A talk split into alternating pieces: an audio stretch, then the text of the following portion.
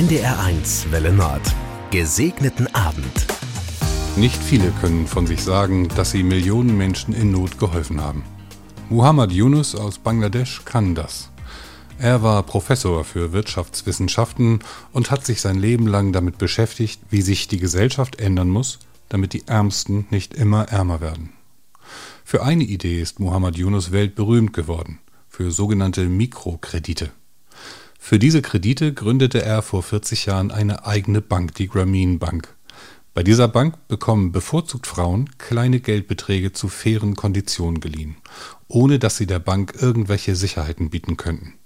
Aber die Kredite geben ihnen die Möglichkeit, etwas für sich aufzubauen und für ihre Familie zu sorgen.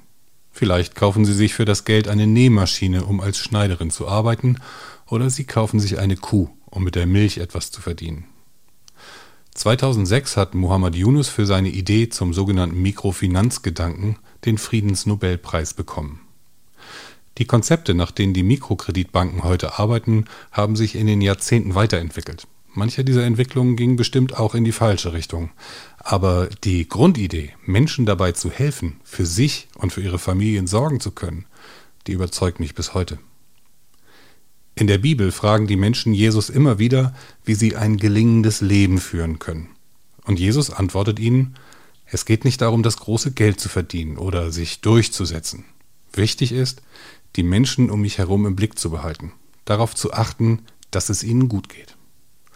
Jesus sagt, was ihr für einen meiner Brüder oder eine meiner Schwestern getan habt, und wenn sie noch so unbedeutend sind, das habt ihr für mich getan. Einen gesegneten Abend wünscht Ihnen Heiko von Kidrowski, Pastor in Lübeck.